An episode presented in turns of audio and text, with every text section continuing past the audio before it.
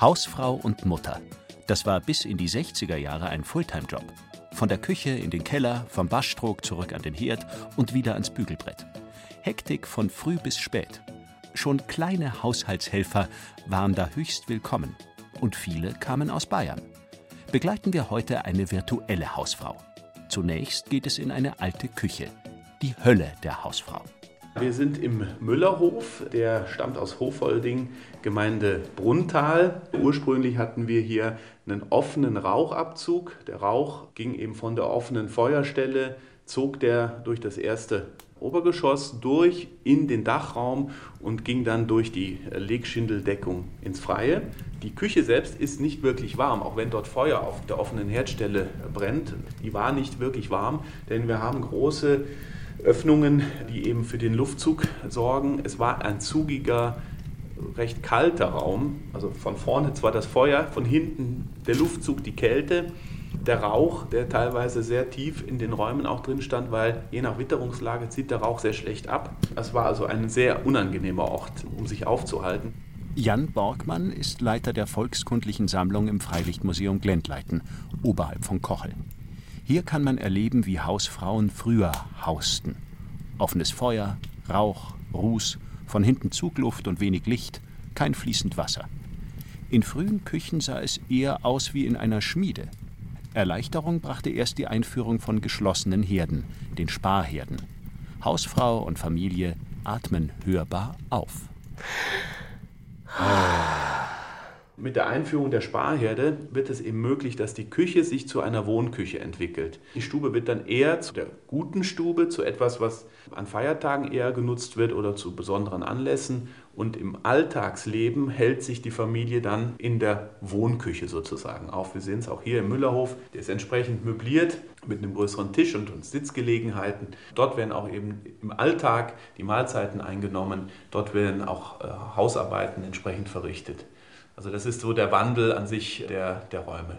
Die Rauchruhe wurde geschlossen hier. Es wurde ein Kamin aufgemauert und dazu dann eben ein gemauerter Sparherd hinzugefügt. Der kombinierte an sich verschiedene Funktionen. Nämlich nicht nur, dass man darauf kochen konnte in verschiedenen Größen. Man kann also hier sehr schön die, die Ringe entnehmen und auf die entsprechende Topfgröße einstellen auf der Kochfläche, sondern man hat auch einen integrierten Wassergrand, einen kleinen Vorratsbehälter. Aus Kupfer ist der hier hergestellt, mit einem Deckel auch versehen, in dem man warmes Wasser immer zur Verfügung hatte, wenn der Herd in Betrieb war natürlich nur. Und hier haben wir eine Besonderheit im äh, Müllerhof. Zusätzlich ist hier auf der rechten Seite des Sparherds eben auch noch ein Kessel eingebaut, in dem man Wäsche kochen konnte. Es ist ein kleiner Kessel, muss man dazu sagen, also mehr als äh, Kleinere Stücke konnte man darin nicht machen, aber ohne eben den großen Aufwand, den man ansonsten bei einem Waschtag hatte, unternehmen zu müssen. In Zeiten noch ohne Pampers sicher eine Erleichterung für kinderreiche Hausfrauen. Doch immer noch bleibt die Hausfrau am aufgemauerten Herd angebunden. Springen wir mit unserer virtuellen Hausfrau vom Oberland nach Ismaning bei München zur Firma Wamsler. Die Marke feierte 2020 ihr 145. Jubiläum. Dort erklärt uns der Vertriebsleiter und Prokurist Arne Beck, was Friedrich Wamsler im Jahr 1875 Bahnbrechendes erfand. Also der besondere Herd hier ist also nachempfunden den alten Herden von der Jahrhundertwende. Das heißt, dieser Herd hat auch noch ein Grandel. Das heißt, ein Grandel ist ein, ein Wasserschiff, wo man früher das Wasser warm gemacht hat, weil man hat ja keine Warmwasserversorgung gehabt. Und dementsprechend hat man da immer Wasser drin gehabt. Und das war immer das Lustige. In der Nacht, wenn der Herd geheizt hat, dann ist das Wasser natürlich nach wie vor heiß geblieben da drin. Und dann hat irgendwann mal in der Nacht der Deckel zu scheppern angefangen. Und dann war wieder die ganze Familie wach. Deswegen hat man dann den Deckel irgendwann zur Seite gelegt, dass das dann nicht mehr passiert. Ansonsten hat er ganz normal seine Bratrohrtüren, seine Feuerungstüren, er hat auch einen Aschekasten, den man rausziehen kann, wo man die Asche dann sammelt und dann dementsprechend auch entsorgen kann. Also komplett aufgebaut wie ein normaler Festbrennstoffherd. Auch mit dem ehemals patentierten bayerischen Doppelzug, das auch eine Erfindung von Wamsler war.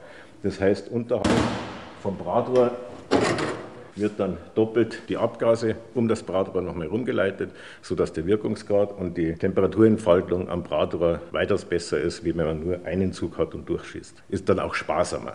Das heißt ja dann auch Sparherd. Das Backen in solchen Holzherden ist für Köche und Hausfrauen nicht gerade einfach.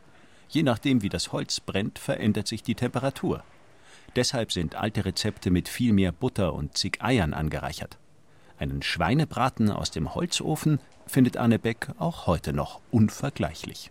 Wenn ich jetzt einen Schweinsbraten da drin mache, machen die Poren natürlich überall sofort zu, weil ich überall die Hitze habe. Aber die Feuchtigkeit bleibt drinnen. Und das Beste daran ist natürlich auch, die Hitze bleibt nicht konstant. Das heißt, es geht einmal runter, was weiß ich, auf 180, 160 Grad, geht wieder rauf auf 220, 230 Grad, wenn ich Holz nachgelegt habe.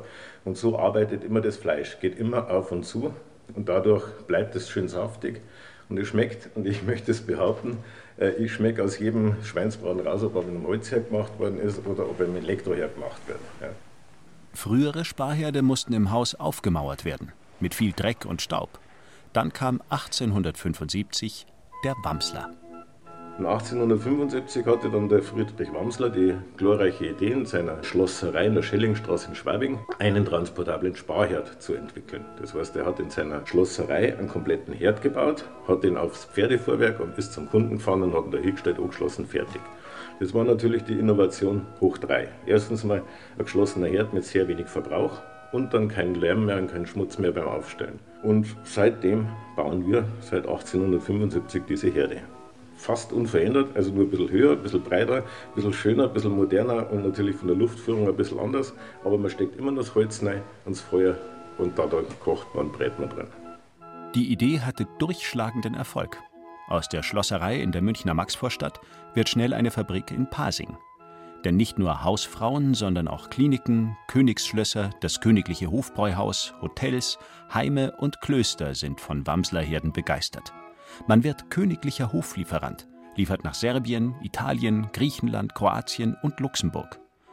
Doch die Wohnbauten rücken näher an die Fabrik und bei Nachtschicht fallen die Leute aus den Betten. 1990 verlegt man die Produktion nach Ungarn.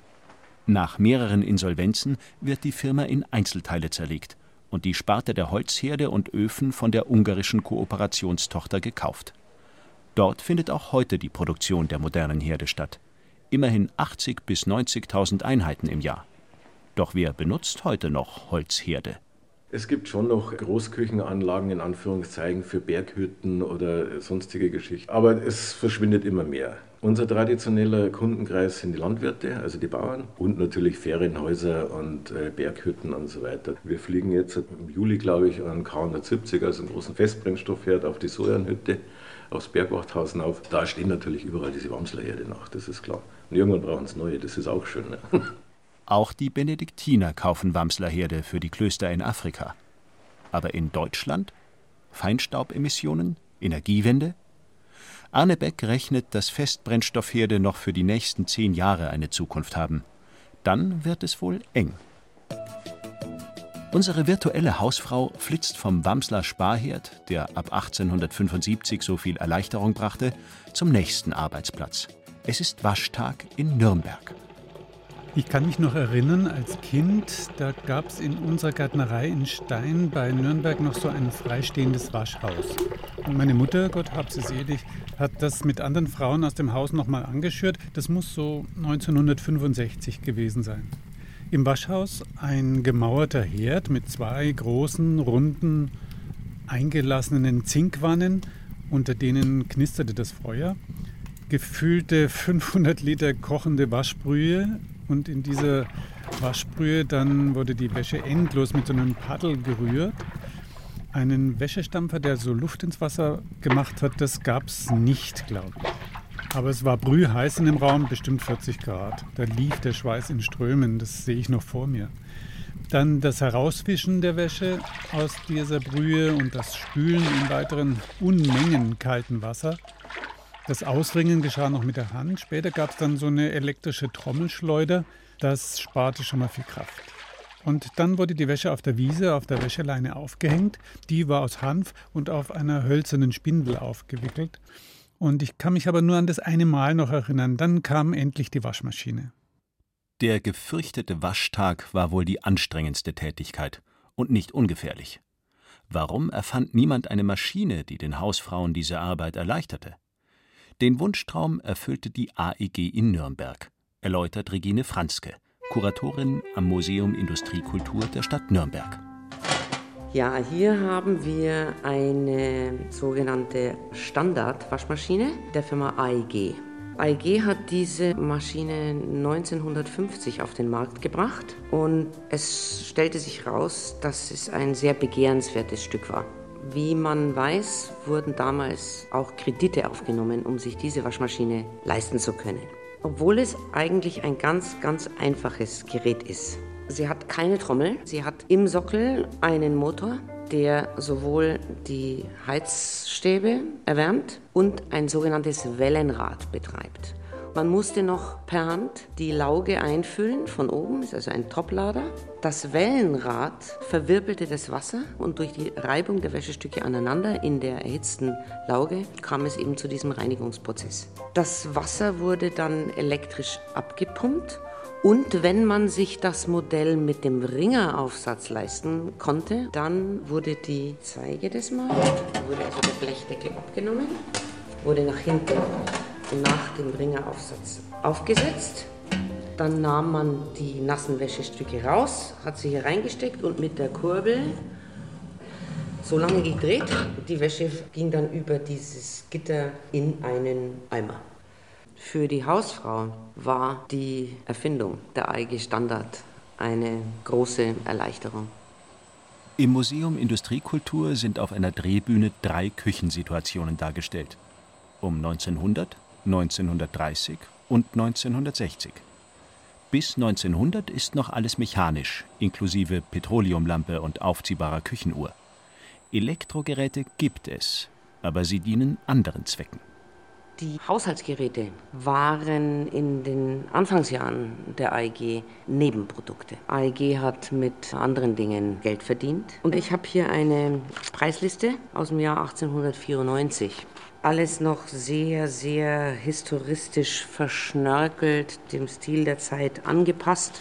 Und die meisten Dinge sind schlicht und ergreifend Luxusobjekte. Nur begüterte Haushalte haben sich sowas geleistet. Einen Tischkochapparat, einen Teekocher, einen Tellerwärmer, eine Kaffeemaschine, Brennscherenwärmer, Schminkewärmer, der gefällt mir besonders gut, Pfeifenanzünder, Zigarettenanzünder und so weiter und so fort. Das einzige wirkliche Gebrauchsobjekt ist das Plätteisen, also das Bügeleisen. Und selbst elektrische Bügeleisen haben sich im späten 19. Jahrhundert nur solche Haushalte leisten können, die auch schon Elektrizitätsanschluss hatten. Selbiger wiederum begrenzte sich zumeist auf eine Steckdose, die an der Decke angebracht war. Dann kam das Kabel runter und dann wurde das Bügeleisen in Gang gesetzt. Eine frühe Form der Waschmaschine erfand bereits im Jahr 1767 der Regensburger Theologe Jakob Christian Schäffer. Er nannte das Gerät Rührflügelmaschine. Ein Holzbottich mit einer Kurbel, mit der die Wäsche im Wasser bewegt wurde. Gerade einmal 50 Stück ließ Schäffer bauen. Ein Tropfen auf den heißen Stein, denkt man an die vielen Hausfrauen. Aber seine Idee hielt sich bis in die 1930er Jahre. Da verändert sich das Leben der Hausfrauen gewaltig. Hier sind wir also in der sogenannten Frankfurter Küche im Jahr 1930 und da hat sich schon einiges geändert. Da sehen wir zwar noch eine Bottich-Waschmaschine, aber die wird schon von einem kleinen Elektromotor betrieben. Dahinter steht ein schicker kleiner Kühlschrank, darauf ein Radio und ein Wasserheizgerät fürs Waschbecken, ein Kaffeebereiter und ein elektrisches Rührgerät. Und oben spitzt sogar noch ein hübscher kleiner AEG Klapptoaster aus dem Schrank. Und natürlich ein früher AEG Elektroherd. Nach dem Zweiten Weltkrieg werden elektrische Geräte gepusht. Die Industrie weiß angeblich, was Frauen wünschen. Strom wird in der Werbung als saubere Energie verkauft und die Energieanbieter unterstützen den Verkauf der weißen Ware, die ihren Namen von der Lackierung bekam. Waschmaschine und Co. waren das große Verlangen. Auch die einfache Ausführung von AEG. Kostete stolze 500 und ein paar zerquetschte, mit anderen Worten, so einfach dieses Gerät ist, es war sehr, sehr teuer. Und es ist überliefert, dass so manche Ehefrau und Mutter einen Kredit aufgenommen hat, um das in Ratenzahlung abzubezahlen und sich damit den leidigen, verhassten Waschtag zukünftig zu ersparen. Ah, wir haben Glück, die Lavamat. Hier haben wir eine Lavamat Norris. Sie ist zwar nicht im besten Zustand, aber es ist eine Norris und passt so schön zu Nürnberg. Deswegen haben wir diese alte Lavamat, die schon viele Jahrzehnte auf dem Buckel hat, hier ausgestellt. 1954 startet die AEG mit der Hausgeräteherstellung in Nürnberg. 1955 arbeiten 3700 Menschen in dieser Fertigung und 255.000 Waschmaschinen verlassen das Werk. Das sind zehnmal so viel wie drei Jahre zuvor.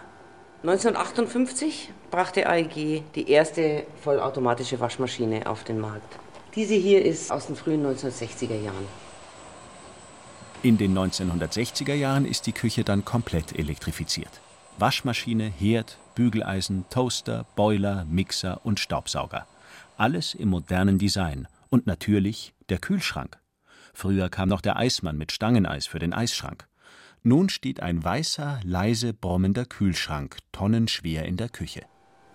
Die Allgemeine Elektrizitätsgesellschaft, kurz AEG, war ja in vielem, vielem ein Vorreiter unter anderem auch beim Thema Kühlschränke. 1932 sind sie eine Kooperation mit General Motors aus USA eingegangen und haben sich die Rechte gesichert, diesen amerikanischen Kühlschrank, dieses System in Deutschland zu bauen und auf den Markt zu bringen. Sie nannten ihn Santo und hier sehen wir ein kleines Santo-Modell. Der Kompressor ist bei diesem Modell schon nicht mehr sichtbar. Die großen Santo-Kühlschränke der frühen 30er Jahre haben den Kompressor wie eine Krone. Also die Technik ist auch deutlich sichtbar oben auf sitzen. Der Kühlschrank macht es den Hausfrauen endlich möglich, die Lebensmittel länger aufzubewahren. Ja, tief zu kühlen. Bald wird Tiefkühlkost als gesund und vitaminreich propagiert. Der Kühlschrank wird als Wohlstandstresor geadelt. Unsere virtuelle Hausfrau flitzt ins Museum Glendleiten wo Jan Borgmann erklärt, wie man früher auf dem Land kühlte. Häufig hat man kleine Keller gegraben, die man äh, unter Teilen des Hauses hatte. Manchmal auch nur eine kleine Vorratsgrube unter dem Küchenbereich oder in der Speisekammer. Manchmal konnte man einen kleinen Felsenkeller vielleicht auch haben. Ansonsten gab es keine Kühlmöglichkeiten. Dann kommen erste Kühlschränke, kann man schon sagen, auf, die mit Eis arbeiten, das man entweder beim Eineisen, also im Winter von einem See gewonnen hat und das dann eingelagert wurde und auch geliefert wurde in Stücken, in großen Stücken, die man dann in ein Fach in einem etwas gedämmten ja, schrankartigen Gerät hineinschieben konnte und später wird das abgelöst durch Stangeneis, das dann schon industriell hergestellt wird. Das war aber jetzt so verbreitet im ländlichen Raum an sich nicht größere Anwesen oder Brauereien oder Wirtschaften hatten teilweise eben entsprechende Eiskeller. Doch in warmen Wintern fehlte das Eis. Erst die industrielle Kühlung löste das Problem, vor allem für das bayerische Bier und die Brauer. Der gebürtige Oberfranke, spätere Münchner Professor und Firmengründer Karl Linde entwickelte von 1873 bis 1876 seine patentierte neue Kälteerzeugungsmaschine, mit der es endlich möglich wurde, die Temperaturen bei der Gärung von Bier zu kontrollieren. Die erste Anlage wurde von der Maschinenfabrik Augsburg gebaut und lief in Triest. Gleich darauf zogen Bierbrauer in München und ganz Europa nach. 1897 erhob Prinzregent Luitpold Linde in den persönlichen Adelsstand. Hausfrauen mussten noch viele Jahre auf Linde-Kühlschränke warten. Karl von Linde liegt übrigens zusammen mit Friedrich Wamsler auf dem Münchner Waldfriedhof begraben. Von deren Gräbern, wo unsere virtuelle Hausfrau in Dankbarkeit Blümchen niedergelegt hat, flitzt sie ins Fischerweberhaus im Museum Glendleiten. Auf dem Land gibt es im 20. Jahrhundert auch schon Strom. Wenn die Möglichkeit gegeben war, dass wir elektrischen Strom ins Haus bekommen konnten, dann wurde der Strom zunächst in den Stall gelegt und in die Küche. Also alle anderen Räume im Haus waren zweitrangig und wurden zunächst nicht mit Strom versorgt. Im Fischerweberhaus, das einst in Rottach-Egern stand, bewirtschaftete die Familie Jaud früher eine mittelgroße Landwirtschaft und empfing Sommerfrischler. Das Haus wird im Zustand von 1960 gezeigt. Da gab es schon keine Magd mehr. Die Bäuerin schuftete hier selber von früh bis spät. Ohne elektrische Hilfsmittel unmöglich. Also wir haben hier noch klassische Elemente. Wir haben hier auch einen gemauerten Sparherd, der jetzt etwas größer ist. Aber wir haben eben einige technische Innovationen hier. Natürlich haben wir Beleuchtung jetzt in der Küche, die an den wesentlichen Stellen, wo man arbeitet, angebracht ist. Also es geht nicht um eine schöne, gemütliche Raumbeleuchtung, sondern es geht um eine Beleuchtung der Arbeitsplätze. Nämlich über dem Herd gibt es eine Lampe und es gibt eine Lampe über der Zentrifuge für die Milch und, und über dem Butterfass, wo man täglich eben auch daran gearbeitet hat, um eben aus der Milch dann entsprechend Butter zu gewinnen. Und diese beiden Geräte, die Zentrifuge und auch das Butterfass, konnten eben schon mit einem Elektromotor angetrieben werden. Das ist hier eine wirkliche Arbeitserleichterung, denn man erspart sich natürlich dieses mühsame Kurbeln. Sicherheitshalber ist an der Zentrifuge aber immer noch die Handkurbel angebracht. Sollte der Strom einmal ausfallen, denn die Stromversorgung war auch nicht so stabil, wie man sich das heute vorstellen kann. Wir wissen auch von anderen Anwesen, dass je nachdem, wenn der Nachbar den Strom einschaltete, dann Maschinen hm, in dem eigenen Haushalt oder das Licht entsprechend ausging oder flackerte. Jedenfalls, dass man sich nicht unbedingt so darauf verlassen konnte wie heute. Dazu kamen nach und nach ein Bosch-Kühlschrank, eine Miele-Waschmaschine und zuletzt ein AEG-Elektroherd. Bleibt die Frage, wurde die Arbeit für die Hausfrauen durch die elektrischen Haushaltshelfer wirklich weniger? nicht wirklich, kann man an sich sagen. Durch die Industrialisierung wandern ja doch viele der ländlichen Arbeitskräfte, der Mägde und Knechte in die Städte ab. Und man hat das tatsächlich auf dem Land gespürt, dass man weniger Personal zur Verfügung hat oder es eben besser bezahlen musste. Und hier sprangen dann die elektrischen Helferlein sozusagen ein. Das ist auf dem Land so und auch in den bayerischen Städten, weiß Regine Franzke vom Museum Industriekultur aus Unterlagen. Emanzipation durch Haushaltshelfer gab es eher nicht? Emanzipatorisch, ich weiß ja nicht. Das würde sich heute die Werbung nicht mehr erlauben, es den Hausfrauen so zu verkaufen. Die Werbung war übrigens immer an beide Geschlechter gerichtet. Die Hausfrau hat nämlich, wenn sie alles elektrisch hat im Haushalt, nicht etwa mehr Freizeit äh, für sich. Das wurde gar nicht angesprochen. Es ging darum, sie hat mehr Zeit für den Mann und die Kinder. Sie hat also für ihre ja eigentlich ganz normalen Aufgaben. Einfach dann etwas mehr Zeit. Es kommt den anderen zugute. Tja, Mitte der 50er Jahre. Da waren schon 30 Prozent der äh, deutschen Frauen berufstätig oder Teilzeit berufstätig. Und ich glaube in erster Linie eines Zuverdienstes wegen für den Haushalt, für den Wohlstand um sich eben mehr leisten zu können. Zum Beispiel ein Auto. Frauen waren der Zuverdiener. Also es hat an der Mehrfachbelastung der Frau nichts geändert. Sie hatte jetzt elektrische Geräte und das, was sie an Zeit sparen konnte, das, da ist sie dann arbeiten gegangen. Dass die Knödel trotzdem in den Topf kamen, dafür sorgte die Münchner Firma Pfanni mit ihren Kartoffelfertigprodukten. 1949 gründete der Fabrikant Werner Eckert das Werk am Münchner Ostbahnhof. Gerade mal 16 Jahre später arbeiteten dort schon 1300 Beschäftigte und verarbeiteten jährlich drei Millionen Zentner Kartoffeln. Doch 1993 wurde Pfanni verkauft und verließ München. Und die AEG Hausgeräte gehören seit 1996 zur schwedischen Firma Electrolux. Produziert wird heute in Polen. Ehemals bayerische Erfindungen und Marken finden also weiterhin ihren Weg auf den Weltmarkt und in die Küchen wenn man es sich leisten kann